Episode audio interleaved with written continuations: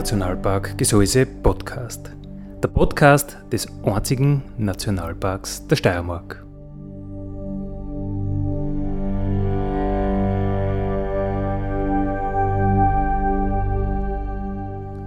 Alle zwei Wochen neu mit Themen aus dem Nationalpark Gesäuse und aus der Nationalparkregion. Daddy,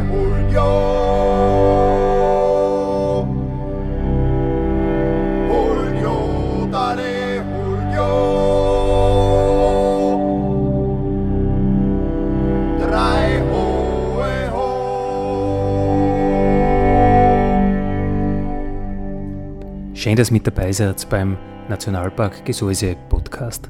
Andi Hollinger spricht. Heute haben wir das Thema Gseis-Putz oder was liegt alles so dumm im Gseis, in der Enz, im Nationalpark und ähm, was gehört unbedingt außer gefischt, entsorgt, äh, verrahmt und wie und wann tun wir das. Zu Gast habe ich heute den Wolfgang Lechner als Kajakfahrer, grüß die Wolfgang. Hallo, servus. Den Nico Bollner vom Nationalpark, servus. Mhm, grüß dich. Und den Raimund Reiter, servus. Uh, hallo Enstal. Hallo Enstal. der Reitsch, der ist ebenfalls beim Nationalpark angestellt.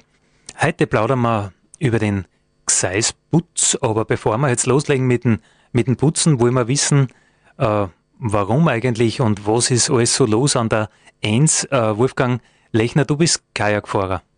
Ja, also Hobby-Kajakfahrer und ich habe das eben äh, mitbekommen äh, in den letzten Jahren, dass es einen Gseis-Putz gibt und habe die Fotos gesehen, äh, wie die ganzen Wanderwege äh, geputzt werden und gesäubert werden. Und ich bin halt hauptsächlich im Gseis am, am Wasser unterwegs und es ist halt äh, an der Enns, am Ennsufer, wo ich halt mit dem Kajak fahre, halt extrem viel Müll und dann habe ich mir eigentlich gedacht, ähm, da wäre es eigentlich gut, wenn man mitmacht, weil dort kommen sehr wenig Leute hin, weil das einfach ein sehr, sehr unzugängliches Gebiet ist, wo man zu Fuß eigentlich nicht hinkommt und dort bleibt der Dreck halt dann für immer liegen. Und da habe ich mir gedacht, das wäre eigentlich eine Sache. Und da habe ich mit meinen Freunden gesprochen, mit den anderen Kajakfahrern, wenn es einmal passt, dann machen wir mit, weil äh, Arbeit ist genug. Wo fahrt ihr da meistens? Das ist eigentlich äh, meistens die sogenannte Kummer Brücke, also die Kummerbrückenstrecke, das ist vom Wasserfallparkplatz weg, also direkt unter der Staumauer bis Hieflau. Und das ist eigentlich die Hauptstrecke, äh, die für uns interessant ist. Okay. Manche sagen ja, da ist äh, relativ schwierig zum Fahren, da, da gibt es etliche Siphons, da sind die Straßen ausgeschwemmt. Also das, was, das ist äh, Strecken eher für die Profis.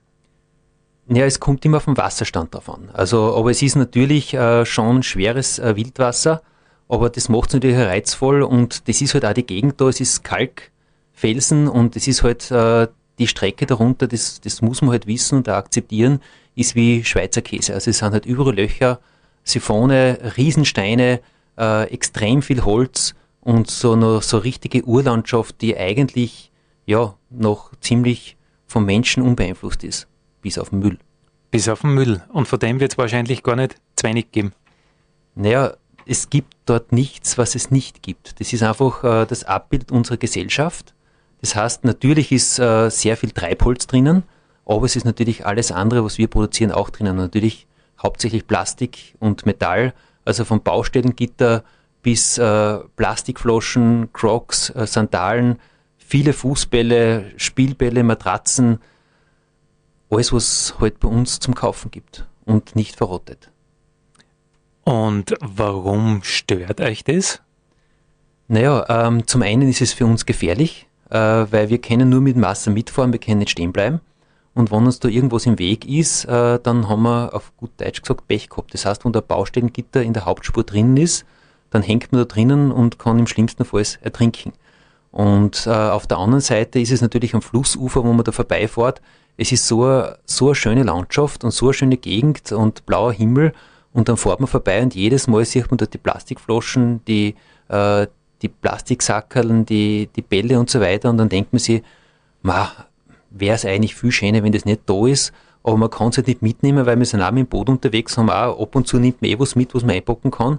Aber wir haben uns jetzt da mal gedacht, jetzt probieren wir mal was und fangen wir heute halt mal an. Es ist sicherlich eine Sisyphus-Arbeit, weil nach jedem Hochwasser ist wieder der Dreck da, aber jammern hilft nichts und wir werden halt einfach mal mit und schauen mal, was wir wegbringen können an dem Müll.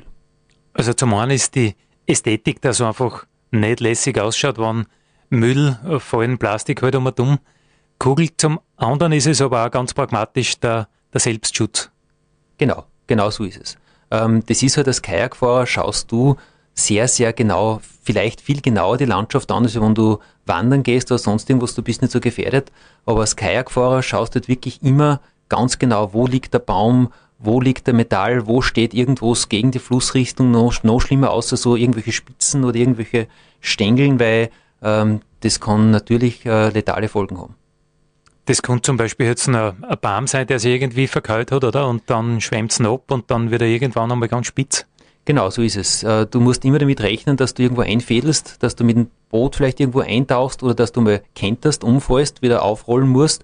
Und wenn du halt dann irgendwas erwischt, was dich festhält an der Jacken oder irgendwo einklemmt, dann hast du Pech gehabt. Wenn du sagst, ein Baustellengitter, Metallteile, glaubst du, sind das aktuelle Umweltsünden oder sind das von früher, wie die Zeit noch nicht so gut war wie heute?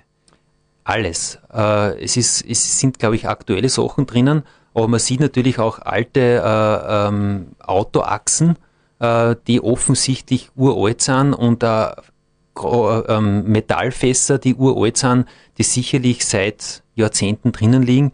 Und äh, auch bei den großen Bäumen, auch teilweise die, die Autoreifen, das ist, da kann man sich vorstellen, die, die Autoreifen, die schlingen sich auf die Baumstämme auf wie bei so einer Schlangen und dann ist da um fünf Meter nachher der Autoreifen oben, den bringst du nicht mehr runter. Und da siehst du da, der Autoreifen ist uralt, der ist wahrscheinlich aus den 70er Jahren. Den bringst du aber von dem Baum auch nicht mehr runter, weil der Baum ist 20 Meter lang, äh, ganz großes Totholz und das kannst du dann, ich meine, das müsstest du ausschneiden oder sonst irgendwas. Und das macht natürlich keiner, weil es ist eine stundenlange Arbeit. Mhm. Aber manches kommt man entfernen und es war dann wirklich weg, wenn du sagst, da sind Autoteile, Achsen oder irgend sowas, die seit Jahrzehnten dort sind. Wenn man die entfernt, die waren dann weg. Der ja. leichte, kleinere Plastikmüll, da muss man sicher rechnen, dass der nach jedem Hochwasser wahrscheinlich wieder frisch dort ist. Ja, also ich glaube auf alle Fälle, die, ähm, die Metallteile, ähm, da ist schon relativ wenig drinnen. Also das, das wird besser, wenn man die raustut, kommt nicht so viel nach. Was jetzt sehr viel nachkommt, sind immer diese Plastikflaschen. Diese Bettflaschen äh, und der ganze Plastikmüll, der halt so schön schwimmt. Und das bleibt halt dann nach dem Hochwasser liegen. Also dann ist äh, oft der, der Wasserspiegel ist sehr, sehr unterschiedlich auf der Strecke. Das ist alles vom Kraftwerk gesteuert. Und das macht es natürlich, ähm, man redet immer von Kubikmeter in der Sekunde. Das heißt, ähm, es werden im Winter mindestens vier Kubikmeter in der Sekunde runtergelassen, im Sommer mindestens acht Kubikmeter. Aber wenn ein Hochwasser ist, dann rinnen dort halt 200 oder 300 Kubikmeter runter. Und dann ist der Wasserspiegel halt zwei, drei, vier Meter höher. Dann schwemmt es bei diesem Hochwasser alles, was so mitkommt, dort an. Und dann ist wieder Normalwasser. Dann komme ich wieder als Hobby-Kajakfahrer, weil beim Hochwasser habe ich nichts verloren dort. Und dann sieht man halt so in zwei Meter Höhe dort bei dem ganzen Schwemmholz und bei den ganzen Kehrwässern, bei diesen, wo es ein bisschen äh, ruhiger ist, da liegen halt dann die roten Flaschen, die grünen Flaschen, die blauen Flaschen, die Fußbälle, die Kinderspielzeug und alles drum und dran. Und also Arbeit haben wir genug und da haben wir gesagt, nehmen wir mal das mit, was wir mitnehmen können, weil man konnte wahrscheinlich jeden dritten Tag dort äh, spazieren gehen und 200 Kilo Müll mitnehmen. Aber man muss irgendwann einmal anfangen. Genau so ist es. Äh, anfangen da wir am Freitag, den 16. Oktober, aber da werden wir mit dem Raimund Reiter noch mehr plaudern. Äh, ja, jetzt kommen wir mal zu den zu die Fakten, zu den nackten Tatsachen. Äh, Raimund Reiter, wann findet dieser Gseisbutz jetzt statt? Ja, eigentlich recht spät im Jahr, muss man sagen, aber wir haben dadurch den Vorteil, dass uns die Vegetation dann vielleicht nicht mehr so äh, behindert, wenn wir da die Ufer abgängen. Wir haben das jetzt auf den 16. Oktober festgelegt, das ist ein Freitag. Naja, da ist natürlich jetzt die Frage auftaucht, ja, warum macht es das immer unter der Woche? Das, das, die Frage ist schon seit Jahren so im Raum. Da muss man ein bisschen ausholen. Das ist eine Aktion, die ist so intern entstanden. Und seinerzeit sind da halt nur Mitarbeiter vom Nationalpark mitgegangen und irgendwann hat man sich dann gedacht, naja, warum sollen da nicht alle einfach äh, die Möglichkeit haben, dass da mitwirken. Und das haben wir dann so gemacht, aber der Termin ist trotzdem unter der Woche geblieben. Ist vielleicht für manche ungünstig, aber nichtsdestotrotz, also am Freitag, den 16. Oktober, wird man diese Müll, Klaub und Saubermach-Wanderung quer durchs Gseis anstarten. Wir würden uns um 8.30 Uhr treffen beim Weidendam-Parkplatz. Jo, und wie das halt so ist, je mehr Hände da mitmachen, umso schneller sind wir fertig. Aber spätestens um 13 Uhr haben wir gesagt, würden wir die Sache stoppen. Mhm. Dann wird an jeden kalt sein wahrscheinlich. Unter Umständen, weil im Oktober weiß man nicht genau, ob man nicht schon Gamaschen braucht. Mhm. Aber ja, wir schauen dann danach, wer noch will, zum äh, Nationalpark Babylon in Stadt der Boden und dann uns bei einer guten Suppe von der Mano aufwärmen. Wenn ich da mit tun will, dann gebe ich am besten dir Bescheid, oder? Genau, ja. Dann einfach mir Bescheid geben. Mich findet man auf der Homepage vom Nationalpark.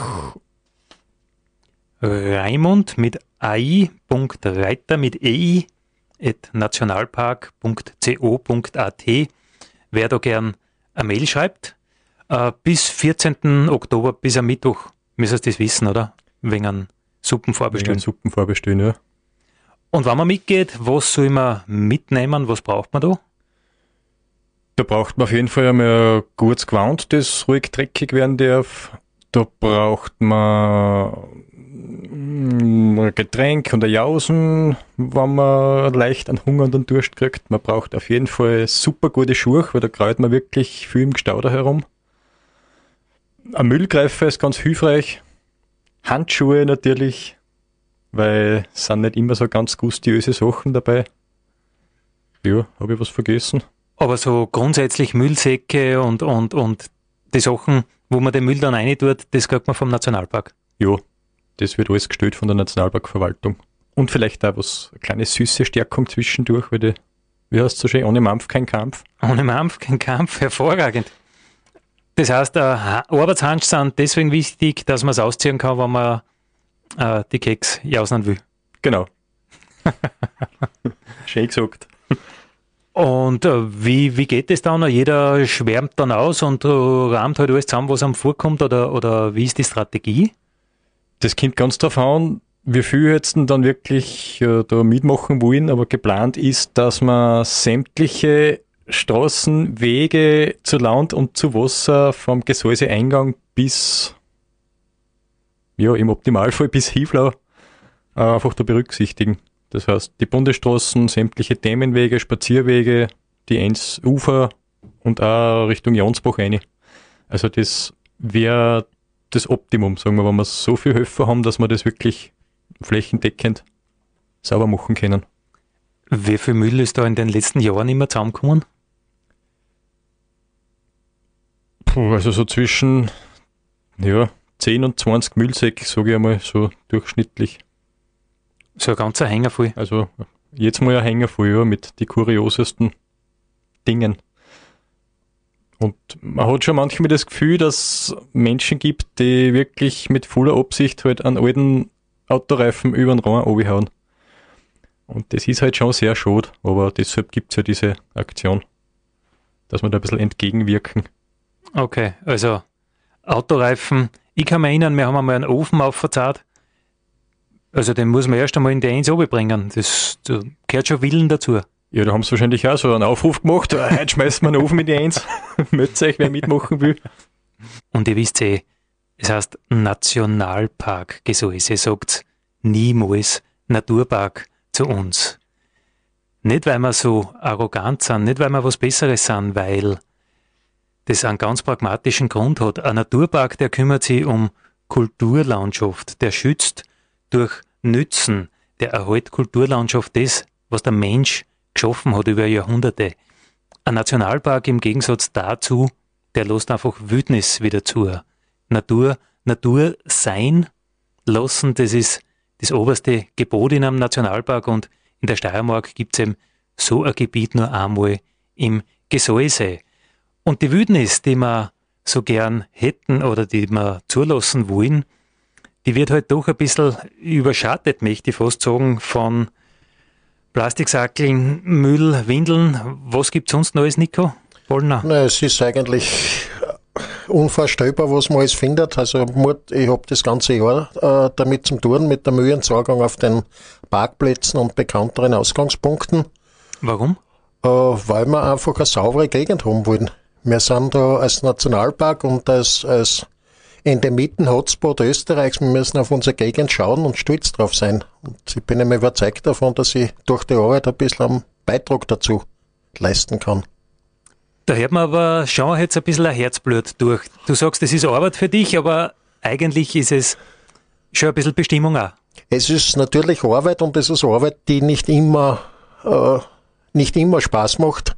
Und da rede ich jetzt nicht vom Wetter, sondern einfach von den ganzen ungustiösen Sachen, die man so findet auf den Parkplätzen. Äh, gebleichter Zellstoff und so weiter. Okay. Also nicht wirklich die feinsten Sachen.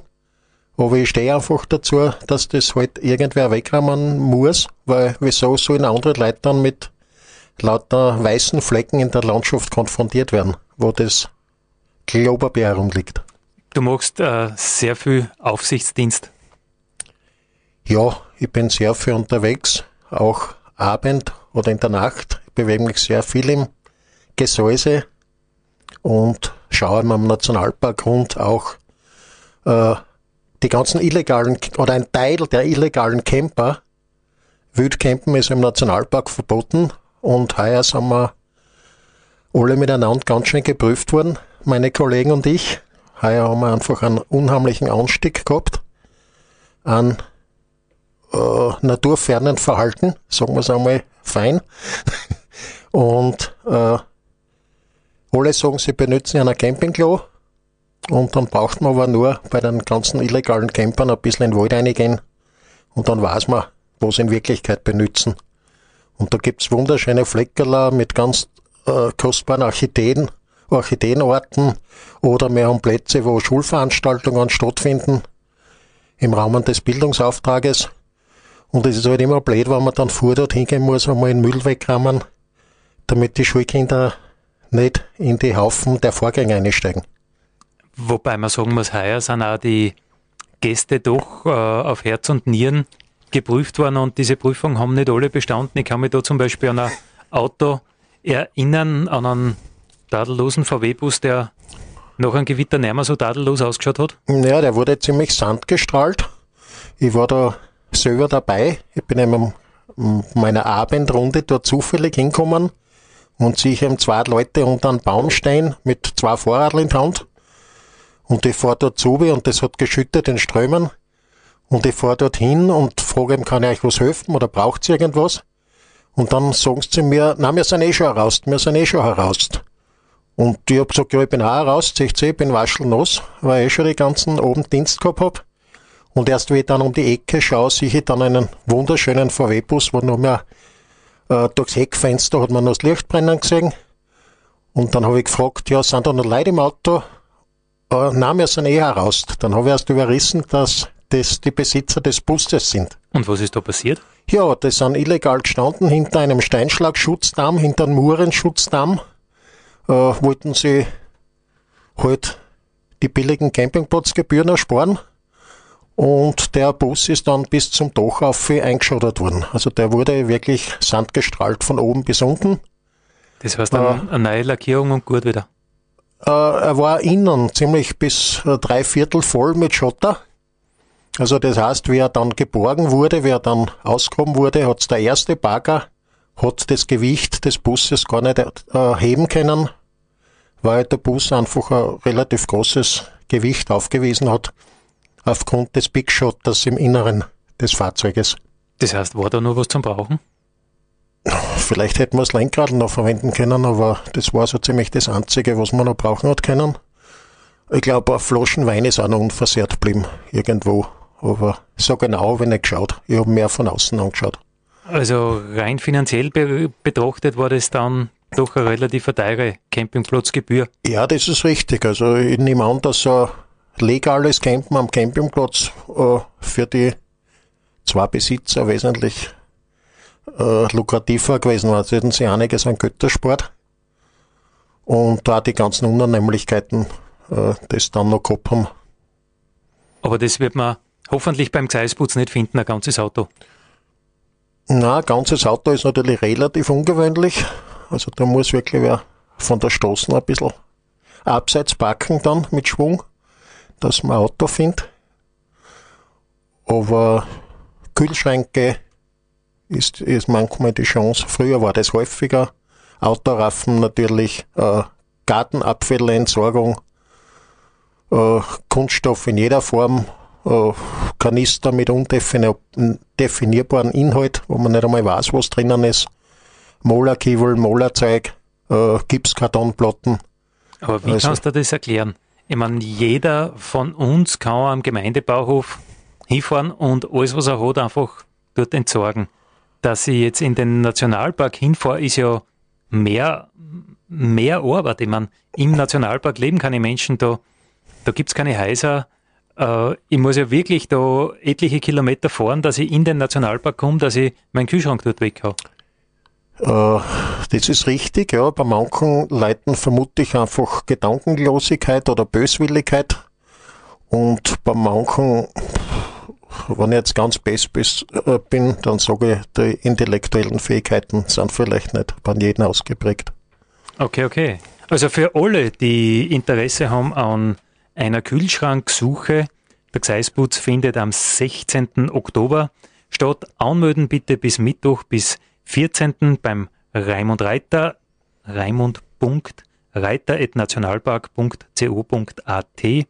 Treffpunkt ist 8.30 Uhr beim Weidendom Parkplatz. Dauern wird es bis Öfe. Dann gehen wir gemeinsam ein Superl essen zum Pavillon, zur Manu. Wir plaudern heute über den Gseis-Putz äh, und was es da alles zu entdecken gibt an vielleicht gar nicht so tollen Entdeckungen. Äh, Nico Bollner, was wirst du ja. machen am 16. Oktober? Naja, die ersten 100 Teilnehmer werden einmal die, das leichtere Gelände machen. Also die werden halt die Wanderwege äh, abspazieren sozusagen oder die Themenwege und die werden halt das Gelände übernehmen, was vielleicht nicht für alle so leicht machbar ist. Ich werde halt auch ein bisschen über die stalleren Sachen aussuchen oder beim Gseiseingang über die Uferböschung runtergreifen und dort halt die guten Sachen aufholen, probieren. Aber ich höre da schon ein bisschen außer, dass das Problem sehr, sehr viel stärker talnah auftritt. Also in die Berg selber, rund um die Schutzhütten, rund um die Gipfel, ist da eher weniger Müll oder, oder ist da einfach mühsamer zum Hingehen, zum, zum Zusammensammeln? Äh, ich glaube einfach, dass in Talnähe äh, einfach viel größeres Besucheraufkommen ist und mit viel größeren Besucheraufkommen ist einfach mehr Müll. Das ist irgendwie, ja, ergibt sich das halt einfach und die Leute nur aus dem Auto aussteigen und einen Blick in die Landschaft werfen, sind vielleicht nicht solche äh, so naturliebend, wie die Leute hoch aufgehen in unser schönes Gesäß. Und vielleicht ist halt so, wie sehr oft, dass die meisten ja vollkommen okay sind, nur 5% der Leute halt ein wenig komisch sind. Ja, zum Teil ist es, glaube ich, einfach Gedankenlosigkeit, weil ein Schickstummel muss ich nicht unbedingt wegschnipsen. Äh, und vielleicht noch so trocken, wie es heuer war, äh, das kann dann sicher Probleme verursachen. Äh, oder aus dem Auto irgendwas Glühendes rauswerfen. Äh, es landet dann vielleicht in irgendeinem sonnenseitigen Kiefernwaldel, wie es Richtung Jonsbach eigentlich schon war, beim Landkreis. Ist ja passiert heuer. Ist heuer passiert, ja. Wir waren dann in Jonsbach, ich hab drinnen zum Arbeiten gehabt. Wir waren äh, stromabhängig und aufgrund der Löscharbeiten haben sie uns dann in Jonsbach drinnen Strom antragen müssen. Und das war natürlich nicht wirklich klasse, äh, wenn die Maschinen drinnen stromlos sind. Und weiß man schon, äh, jetzt kommen wir zwar ein bisschen vom Thema weg, aber weiß man schon, war das ein, ein Chick, ein Müll weggeworfen? Ja, man kann es nicht, nicht äh, nachweisen oder nicht nachvollziehen, aber meistens, es muss dort irgendwas Heißes, was Glühendes gewesen sein. Also so eine reine Selbstentzündung ist ja eher unwahrscheinlich mhm. an so einem schönen Sommertag. Da war es einfach sehr trocken und da ist das Gelände natürlich umso empfindlicher. Mhm. Wolfgang, was wirst du machen beim, beim Gseis-Putz? Ja, wir werden das ja wahrscheinlich am Samstag machen, weil die meisten oder von uns äh, am Freitag Vormittag keine Zeit haben. Du ähm, hast gerade in deinen Kalender geschaut, Matura-Vorsitz. Was ja, das, das, geht einfach nicht am Freitagvormittag. Na, wir werden uns am, am, Samstag dann treffen und dann werden wir einfach überlegen, ähm, die, die Kummerbrückenstrecken ist ja nicht so leicht zugänglich. Ähm, müssen wir wirklich schauen, wo ist der meiste Trick, wo können wir runtergehen und vor allem, wo können wir das schaffen, dass wir den, den Müller wieder raufbringen, weil es einfach so Urlandschaft ist, äh, mit steilen Ufern, mit, mit riesigen äh, Blöcken und Felsen drinnen. Und da kann man nicht einfach äh, auf und runter gehen, sondern man muss wirklich die Stellen aussuchen, äh, wo man hingehen kann und wo man wieder äh, das Flussbett da wieder halbwegs mit, den, mit dem ganzen Gewicht äh, mit dem Müll verlassen kann. Und dann werden wir schauen, was wir an dem Vormittag äh, zusammenbringen und dann ist einmal ein Anfang getan. Aber wenn du jetzt da irgendwo ans Ufer gehst, wo du halt gerade und gerade stehen kannst und zwei Säcke Müll zusammenklappst, äh, wie tust du dann, wenn du dort nicht aufgehen kannst, in einem zweiten Kajak abtransportieren oder, oder wie kann man sich das vorstellen? Nein, das geht nicht. Also die Strecke ist jetzt nicht äh, so leicht, dass man einfach da äh, im Boot was mitnimmt. Erstens ist das Kajak zu klein dafür. Äh, man kann es nicht irgendwie hinten anhinken, geht sowieso nicht. Und mit dem Raft kann man das äh, normalerweise auch nicht fahren, weil einfach die Stellen zu eng sind. Äh, da sind teilweise äh, Durchfahrten, Schlitze, das ist ein, ähm, ein knappen Meter breit. Da kommt man mit dem Raft nicht durch, da bleibt man stecken und dann kann man wieder raufspazieren. Na, wir müssen uns überlegen, wie wir das machen und es gibt halt überall ähm, äh, Sachen, wo man, man, man kann alles machen. Wir müssen halt schauen, wo ist es am einfachsten zum, zum Rauf und runter gehen und da werden wir halt schauen. Und sonst müssen wir halt wirklich am Ufer entlang gehen und klettern, wobei es eher ein Klettern ist äh, und äh, schauen, dass wir halt den Müll raufbringen, aber ein bisschen was geht immer.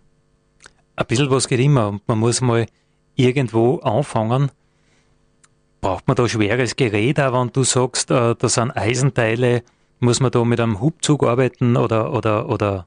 Könnte man, könnte man. Es, ist ja, es sind natürlich sehr viele Autoreifen drinnen, die man mal rausschneiden muss äh, aus den Bäumen.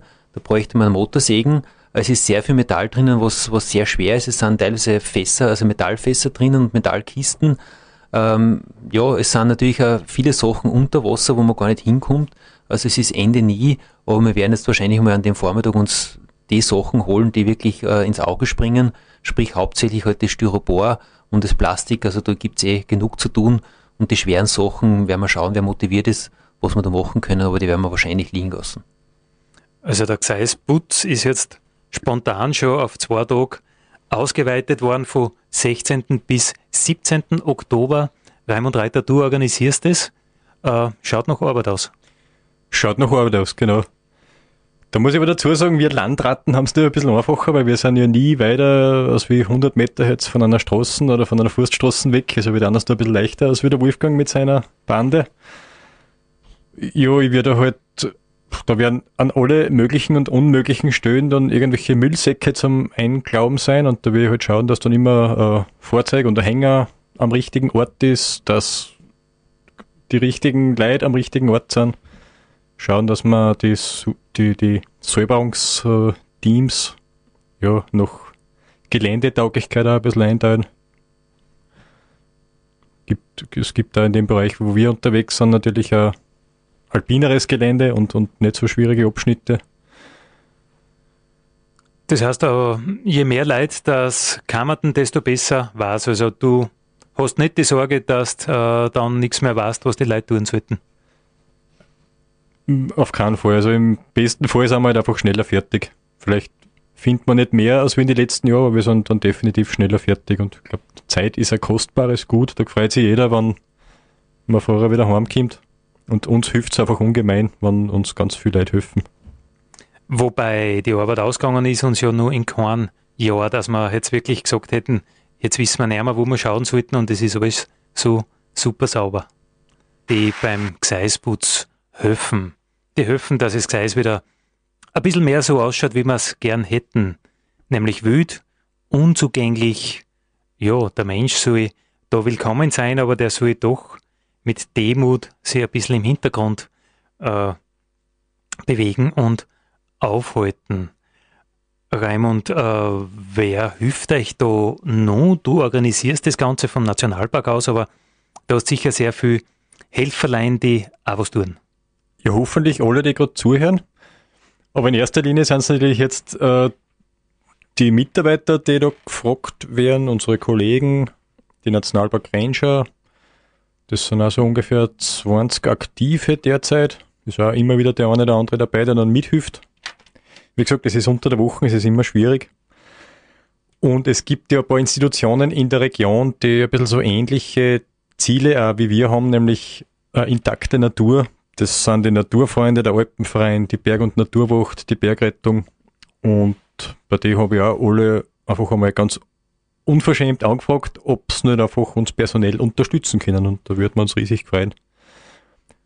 Ein Gedanke war natürlich auch die, die Kraftwerksbetreiber, die sind von sich aus an uns herangetreten, ob sie sich da nicht einklinken können. Und was mich sowieso irrsinnig freut, ist das, dass äh, der Fischereiverein, der den Abschnitt von der Stadt Bodenbrücken bis zur Kummerbrücken betreut, ständig da schaut, dass die, die Einsufer müllfrei sind. Also die dann das, denen ist das so anliegen, dass die von sich aus das ganze Jahr da säckeweise Müll außerrahmen. Und das finde ich ganz, ganz großartig, dass es einfach ja, Menschen mit so einer edlen Gesinnung nur gibt. Der Fischereiverein, hast du gesagt, zwischen Gstaderbon und Kummerbrücke. Ist genau, das? ja. Äh, was ich nicht verstehe, Wolfgang, äh, wie es das, dass in der Restwasserstrecke nach dem Kraftwerk nur so viel Müll ist, wenn da ja eh die Kraftwerksmauer ist, wo nichts drüber kommt? Hm, ich bin jetzt da kein Spezialist für, für Kraftwerke, aber soweit ich jetzt weiß, äh, ist das Kraftwerk ausgelegt auf 90 Kubikmeter in der Sekunde, dass die ableiten. Und die Enns hat, ja, im Sommer hat es natürlich weniger. Dann wird das Mindestwasser durchgelassen, aber im Frühjahr oder wenn starke Regenfälle sind, dann hat sie mehr als 90 Kubikmeter in der Sekunde, dann hat sie 150, 200 oder 300 Kubikmeter und dann geht natürlich das ganze Wasser auch über die Staumauer drüber, weil es irgendwo hin muss, das Wasser kann man nicht aufhalten. So und klar, da ja. wird es halt mhm. dann hauptsächlich durchs Hochwasser, kommt halt dann äh, das Ganze mit, äh, was irgendwo liegt. Äh, drum ist, glaube ich, eben so viel Müll drinnen, weil das halt nicht nur vom Nationalpark, äh, von den Leuten kommt, die das im Nationalpark ablegen, sondern der Müll kommt halt von, vom Oberland runter der halt irgendwo vielleicht in, in Steinach oder in, in Schlappming oder irgendwo äh, reingeworfen wird in die Enz und wird halt da mit transportiert. Und mit dem Hochwasser geht es ganz schnell, dass das innerhalb von Stunden oder ein, zwei Tagen halt dann dort unten wieder landet, wenn das Wasser wieder zurückgeht. Und dann ist halt dann in drei Meter Höhe äh, wieder beim Normalwasserpegel. Okay, das heißt, äh, das Kraftwerk äh, nach Boden würde natürlich den ganzen Müll, der auf der Enz daherkommt, bei normalem Wasserstand fangen, aufhalten. Aber bei Hochwasser geht es über die Wehr drüber und darum ist dann äh, der für euch so interessante Bereich der Restwasserstrecken, der ja nicht Nationalpark ist, weil halt schon ein bisschen, ja, doch stärker verändert durch das Kraftwerk natürlich, äh, der dann auch so, so stark mit Vermüllung betroffen. Ja, da muss man jetzt eh sagen, äh, ich glaube, dass das Kraftwerk extrem viel Müll hereinbringt, also abhält. Und ich glaube, das wird ja dort auch abgefasst bei dem Rechen aber es ist trotzdem immer noch viel da. Das, das hilft einfach nichts. Also es wird einfach durch das Wasser extrem viel äh, wegtransportiert und das sieht man eh, das ist ja bei uns in Österreich schon das Problem, aber weltweit ist es das Problem, dass halt durch die ganzen Flüsse dann das Plastik ins, ins Meer transportiert wird. Diese Thematik kennen wir eh und die beginnt bei uns und endet halt dann in der Donau und im Schwarzen Meer, weil im Prinzip das Wasser von uns ja ins Schwarze Meer geht. Mhm.